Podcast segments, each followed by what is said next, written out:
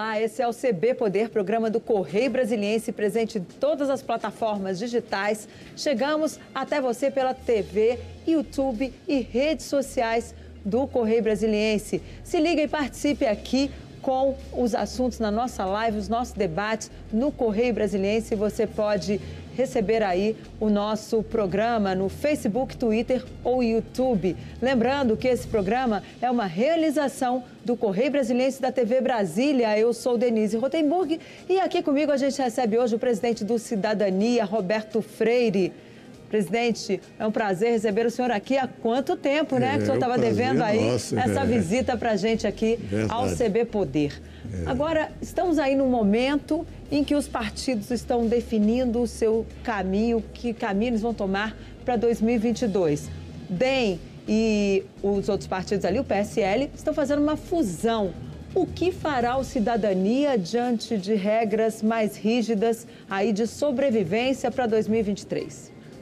Olha, é, nós estamos dentro dessa, é, desse clima. Né? não é apenas pela federação. É, nós tivemos essa perspectiva de união que está se concretizando, inclusive parece que amanhã é, terá um dos parceiros decidindo para em novembro ter um congresso de unidade é, do DEM e do PSL, bem antes de termos a aprovação da federação, ou seja, da derrubada do veto. É, isso é um movimento que está é, é, em junto a todos os partidos, mesmo aqueles que não têm nenhum risco em termos de cláusula de desempenho. É, não, não é um pequeno partido, ao contrário, é um partido que, mesmo com perdas, não terá nenhum risco de não superar a cláusula de desempenho. Isso é um processo é, de que fortalecer partidos, até porque a pulverização nas casas legislativas é, é excessivo. Então, isso dificulta governos, dificulta a própria atividade legislativa. O cidadania está nesse clima. Né? Nós estamos aí, embora tenhamos superado a cláusula de desempenho em 2018, é, a cláusula de desempenho vai aumentar. Então, precisamos ter um certo cuidado. Mas também a federação precisa ser entendida não como uma, uma alternativa à coligação. Não é. Ela tem uma outra característica. Ela é muito mais embrião de futuro partido do que mera coligação, porque a coligação acabou a eleição, cada um vai para o seu lado. A federação não. É um partido durante pelo menos a legislatura, quatro anos. Ou seja, faz ali para a eleição, a federação de partidos, e ela continua, continua valendo durante toda aquela legislatura. Toda a legislatura. Só tem um líder, só tem uma. Só, uma... E, e mais, é nacional e tem no meio uma eleição municipal que deve ser enfrentada como se um partido fosse. Não pode ter nenhuma não pode não tem eh, separação. flexibilização é um nada. casamento que vai durar pelo menos por um prazo. prazo determinado. então você depois. vai ter que ter muito mais convergência do que divergência porque você não aguenta quatro anos se não tiver um, um, um movimento uma sinergia de integração é, não pode ser algo que vai aos trancos e barrancos, porque aí você pode perder, inclusive, respeito perante a sociedade. E, e eu não trabalho a política é, no oportunismo eleitoral. É, não Agora, é a cláusula de desempenho que tem que indicar qual é o meu caminho. Eu tenho que enfrentá-la, mas o meu caminho tem que ser de construção, tem que ser de construção de uma alternativa política. E, por isso, nesse sentido, cidadania só admite discutir é, questão de, de, federação com quem tiver maior identidade com cidadania, não é Mas com já estava discutindo aí com a rede e também com o PV. Já tem alguma decisão nesse sentido? Olha, é, nós conversamos há algum tempo atrás na possibilidade de uma fusão com a rede, até mesmo antes da eleição, e com o PV. O PV não, não quis, nem conversou. Com a rede, nós tivemos uma construção quase que tínhamos a fusão, lá em 2018. é, ou seja, quatro anos atrás. É, não me parece que a rede tenha mudado de posição. Eu acho que ela quer continuar é, tentando é, sobreviver como partido, independente de superar ou não cláusula de barreira. Mas com o PV, que não quis a fusão, as conversas hoje que tivemos muito rapidamente, é, eles já analisam com outro olhar, porque como federação garantindo a autonomia, eles imaginam que isso pode ser uma alternativa. Então, quanto à discussão com o PV, isso é uma possibilidade, mas é só especulação ainda, não houve nenhuma conversa sobre isso, mas como esse clima, eu disse, está todo mundo discutindo fusão, federação, nós do Cidadania também estamos nesse mesmo movimento. É, já está todo mundo, inclusive, discutindo aí, fulanizando, como diria Marco Maciel, a disputa aí para 2022. O Cidadania já lançou uma pré-candidatura do senador Alessandro Vieira. Como é que está essa discussão? O senhor acha que vai ser possível? Ele vai ser candidato mesmo? Ou é um nome que está ali à mesa para discutir mais à frente, ver se pode ser vice? Claro. Como é que está essa discussão? Olha, é, desde o lançamento dessa pré-candidatura, o compromisso do cidadania ao lançar é de trabalhar pela unidade, é, de, chamado alternativa democrática, do campo democrático, e que a imprensa usa muito terceira via. É, isso apenas para dizer que existem outras duas e alguém já discute que não é a terceira, é a melhor via, é, que não essas duas que já estão lançadas há algum tempo. Mas quando foi lançada a pré-candidatura do Alessandro Vieira, o Cidadania tinha clareza de que trabalha pela unidade. Ótimo se essa unidade se der em torno do nosso candidato, o Alessandro Vieira. Tem capacidade para isso, tem competência e vamos saber se tem tração efetiva do ponto de vista eleitoral, político tem, do ponto de vista eleitoral, se ele pode representar essa alternativa. Mas ele sabendo que se tiver outro que, que congregue mais, que tenha esta capacidade de unificar, o cidadania não será nenhum atropelo, nem obstáculo em relação a isso. Até porque não é apenas para derrotar Bolsonaro ou Lula, e isso é um objetivo, claro, porque isso é um retrocesso para o país mesmo tendo diferenças entre eles, e tem. Alguém disse uma frase que eu achei até muito interessante. É, alguém disse que um era inaceitável e o outro é indesejável, mostrando que existem Agora, diferenças. Você acha que é possível Mas é... essa polarização? Claro, claro. Estamos muito distantes da eleição. Olha, nós não sabemos o que é que vai acontecer todo dia, até de se diminuir um pouco as surpresas porque parece que o recuo que Bolsonaro teve que fazer por todas as suas irresponsabilidades é, é, acalmou um pouco ele naquela ânsia de agredir os poderes da República, o Supremo Tribunal, os ministros, o próprio Congresso Nacional, o desrespeito à Constituição, parece que houve é, um certo recuo da parte dele. Eu não sei até quando até porque ele é incorrigível, ele é irresponsável, sempre foi. Então, não sei se vai acontecer melhor para o Brasil que não aconteça, mas a qualquer momento podemos ter uma recidiva.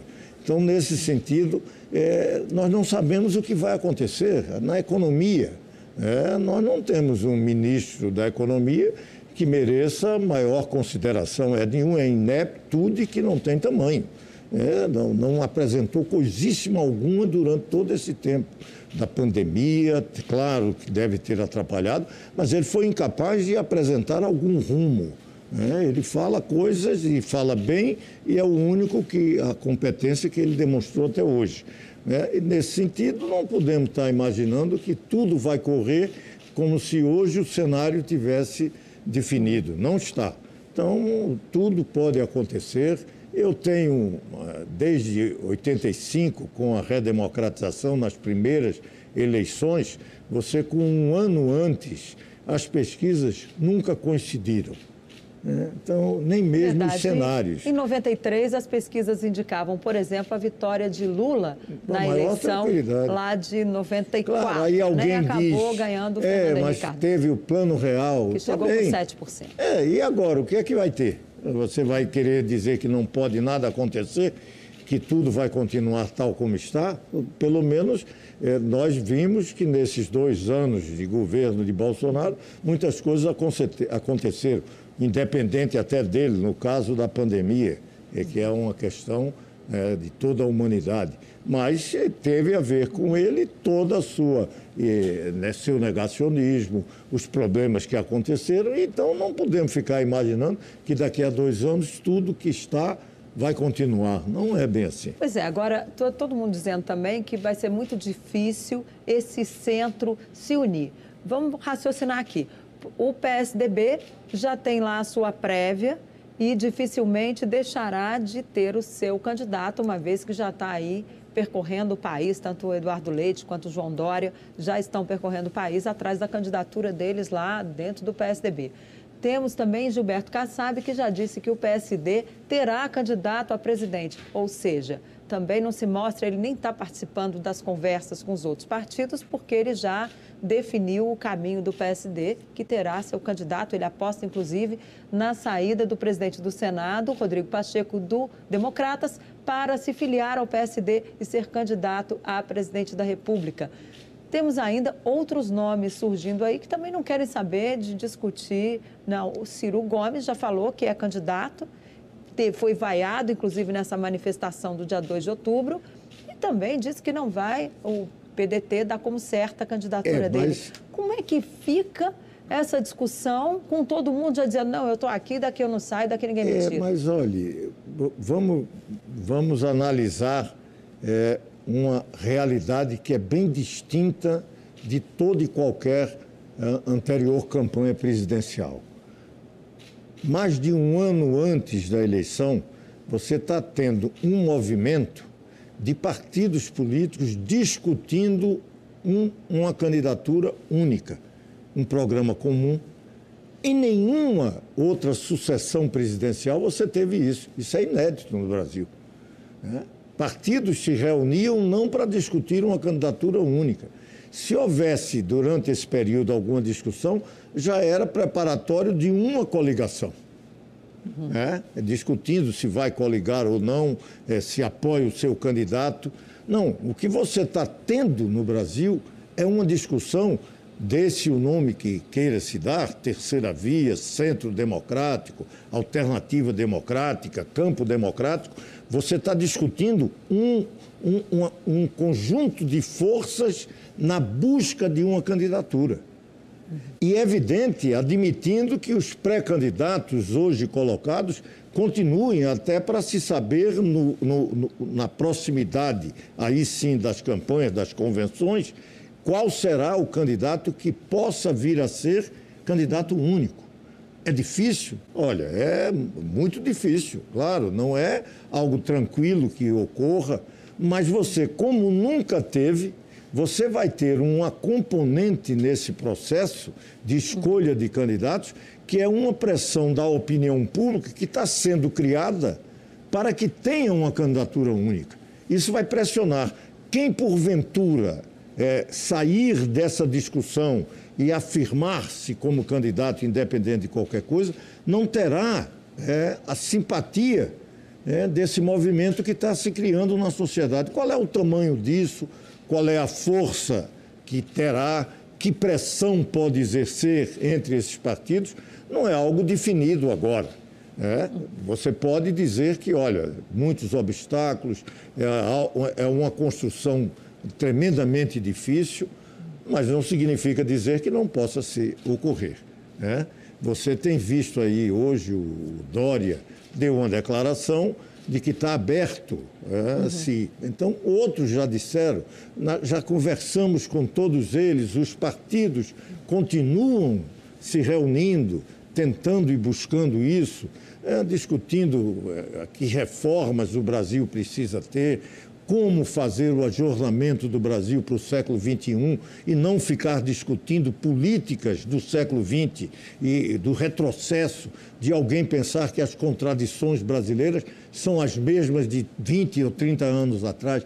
Isto é um grave equívoco e o Brasil está tornando irrelevante não é apenas por ter um presidente como Bolsonaro, é, que é um pária mundial. Não, não é só por isso.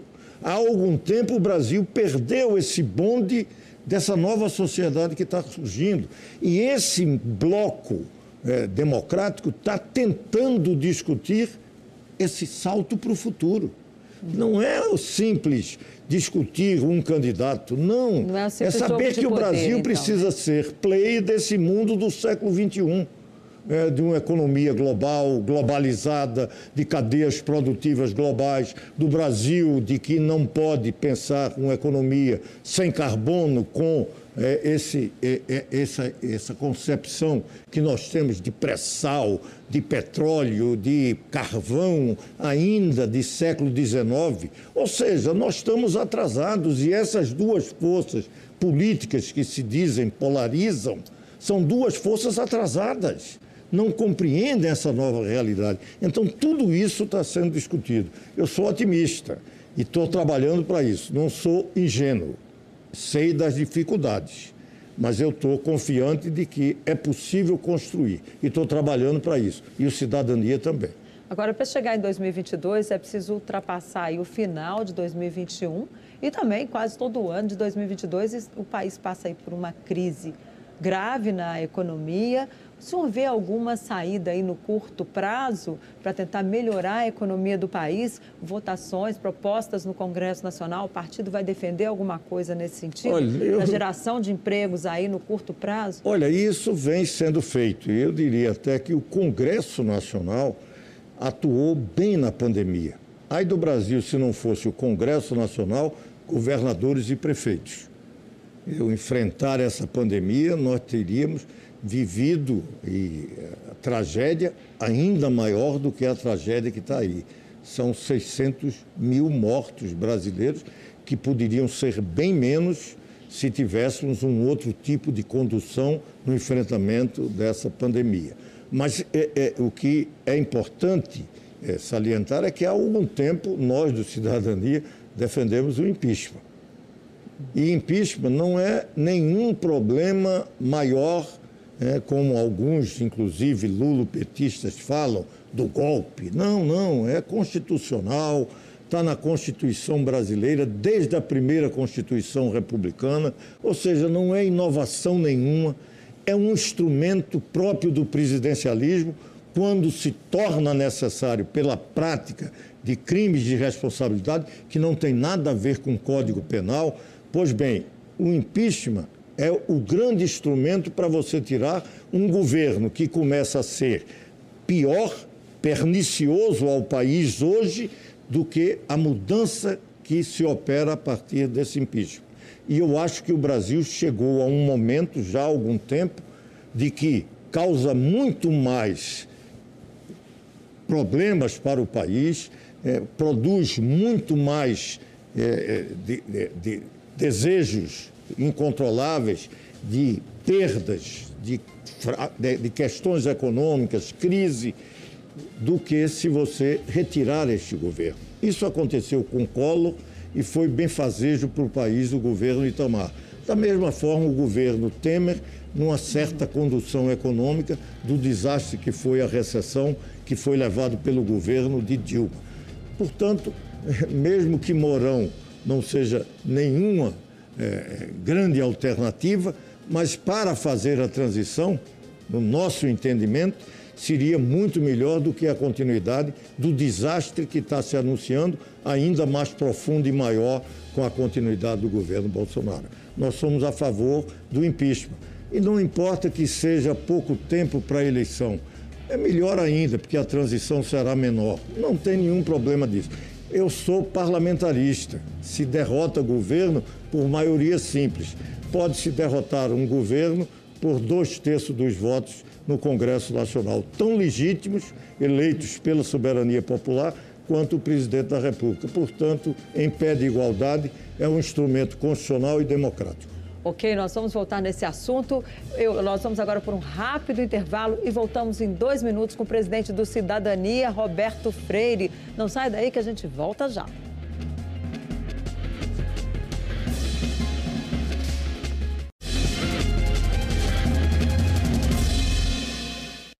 A gente volta com o CB Poder, segundo bloco, que recebe hoje o presidente do Cidadania, Roberto Freire. Presidente, a gente falava no primeiro bloco do impeachment. O senhor disse que chegou ao ponto aí de ter, de ter Bom, no votar, nosso entendimento. No seu entendimento que chegou aí a hora de botar tempo. esse impeachment para rodar. Mas o presidente da Câmara, que é o dono da caneta para botar o impeachment para rodar, para tramitar na Câmara, já disse que não quer saber, que ele não vai colocar para votar, que isso pioraria a situação econômica do país, ainda mais agora com o presidente Jair Bolsonaro podendo inclusive se filiar ao Progressistas para disputar a reeleição.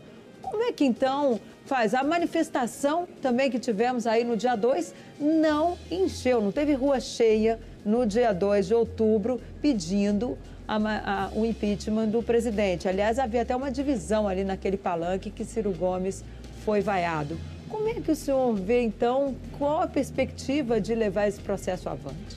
Olha, não é da mesma forma que estavam falando da dificuldade é, de uma candidatura única, eu diria a você que é, talvez tenhamos até um obstáculo maior é, de termos um impeachment. Isso não significa dizer que não devemos trabalhar para isso, se concordamos que o país pode ainda aprofundar mais a crise que já estamos vivendo. Né? Mas o processo de impeachment será... também não aprofunda mais uma não, crise econômica? Não, ao contrário. Se a gente analisar o que é que significou o impeachment e a sucessão que provocou com Itamar Franco e com Temer, é, todos os setores da sociedade viram que enfrentamos melhor a crise econômica, que fizemos reforma, que avançamos. É, isso ficou evidente. É, o desastre seria muito maior se tivéssemos aqueles governos é, tido continuidade. A mesma coisa tem que se avaliar agora. Né? Agora, é, é, esse processo não se pode também dizer que está resolvido porque o presidente da Câmara não quer. Mas também eu... não tem rua cheia sim. pedindo processo de sim, impeachment. É, Se a olha, gente avaliar a... o dia 7 de setembro, teve muito mais gente na rua do que em 2 de outubro. Tudo bem, mas eu quero só dizer a você que hoje não é só rua. Existe uma outra infraestrutura, porque a gente não pode chamar de infraestrutura apenas ferrovias, rodovias, vias marítimas. Hoje você tem uma via, que é uma infraestrutura das mais importantes, que é a, a internet, as redes. É uma infraestrutura, é o Wi-Fi, que liga o mundo. Né? Então você tem redes também hoje, onde você pode medir todo o isolamento que esse governo tem. Ele tem a sua bolha, o seu enclave. Ele teve povo na rua, mobilizou o governo como um todo nós não mobilizamos como gostaríamos por conta das divisões e que se refletiu, inclusive, nessa é, total absurda vaia e agressão que se fez àquele que estava sendo convidado para somar numa luta política. Né? E que ali ninguém estava ali para lançar candidatura ou apoiar candidatura para 2022. 2022 se conversa depois. O que estamos indo para a rua é o fora Bolsonaro, é a luta pelo impeachment. E se você está a favor do impeachment, você não pode tratar quem está a favor também do impeachment da forma que trataram o Ciro Gomes. Isso, evidentemente, é uma demonstração de que não trabalham pelo impeachment. O senhor acha, então, que o PT está fingindo... Não, o PT o PT está dividido, claro, porque aqueles que estavam lá não vão ficar que botaram camiseta do PT, não, ou da CUT. Não vamos ficar cair nessa, é, nessa bobagem. Isso não é verdade. Isso tem setores. O PCO há muito tempo diz que não quer aliança com alguns daqueles que trabalham e, e tem presença, presença no palanque, fala em todas. A, a, a, e já se disse que se ele não quer frente ampla, não tem por que ir e ser convidado para falar, inclusive. Não pode. Está é, trabalhando Lula, contra. O próprio Lula não foi né, na manifestação. Sim, mas Lula, Como é que o senhor avalia Sim, mas Lula não ir, tudo bem. Né? Fernando Henrique não está indo, é, pode não querer. Né? Eu não estou obrigando ninguém a ser a favor do impeachment. Se não vai, é porque não quer. É, então, isso é um problema lá dele. Agora, quem for, não atrapalhe. Porque estamos então, tendo um Lula trabalho não quer grande. saber de impeachment, não que o PT, sei. que a direção do PT não, não, a direção não. não quer. A direção é eu não posso dizer porque a, a, presidente do PT tem participado Estava junto lá conosco, e fez um discurso tem ido é, algumas lideranças do PT. Eu não posso dizer que o PT não quer, não é isso. Agora que há setores que estavam lá e que com o tipo de atitude que tem, não foi só agora, já em outras, até porque nós de cidadania estamos participando desde a primeira. E a gente disse, não importa quem convoca. É, o que nós estamos é numa luta política que tem que superar nossas divergências. Até porque, para ter dois terços dos votos, nós não podemos ficar com veto. Não é fácil ter dois terços do voto. Mas eu queria falar sobre a presidência. Hum. Eu recordo, por exemplo, que Ibsen Pinheiro, que era o líder, que era o presidente da Câmara, ele não aceitou e tramitou os primeiros pedidos de impeachment de Collor. Não foi assim. Teve um determinado momento que, quando a ABI, eh, a OAB, eh, eh, trouxeram um pedido de impeachment, foram instituições naquela oportunidade, foi o momento em que ele aceitou. Já tinha havido movimentações, e manifestações. E também depois da rua cheia ali em agosto, né? Sim, mas naquele tava... momento não tinha rede. Né? Uhum. Então era só rua. Hoje tem rua Verdade. e rede. Então, no, com, com Dilma, é, é, o Eduardo Cunha é, teve talvez um embargo de gaveta e sentou em cima também de centenas, não chegou a centena não, mas dezenas, chegou dezenas de pedidos. Houve um momento político é, do governo no trato com ele, em questões de conselho de ética, problemas que ocorreram, ele apresentou. Né? Então, vai acontecer alguma coisa, a pressão será grande, como está em Alagoas, os setores que sempre tiveram juntos do senhor Arthur Lira, né? qual o seu entendimento da questão do impeachment, há setores econômicos que são ligados aos setores econômicos de São Paulo, do Brasil como um todo. A política não vai influenciar? Olha, o Congresso, eu vivi uhum. durante parte de minha vida no Congresso, e o Congresso é um dos poderes mais permeável ao sentimento da sociedade. É, ali você tem 600 né, políticos que receberam o mandato da soberania popular e se ela muda o seu humor, isso se reflete lá. Não é, é normal, é legítimo. Uhum.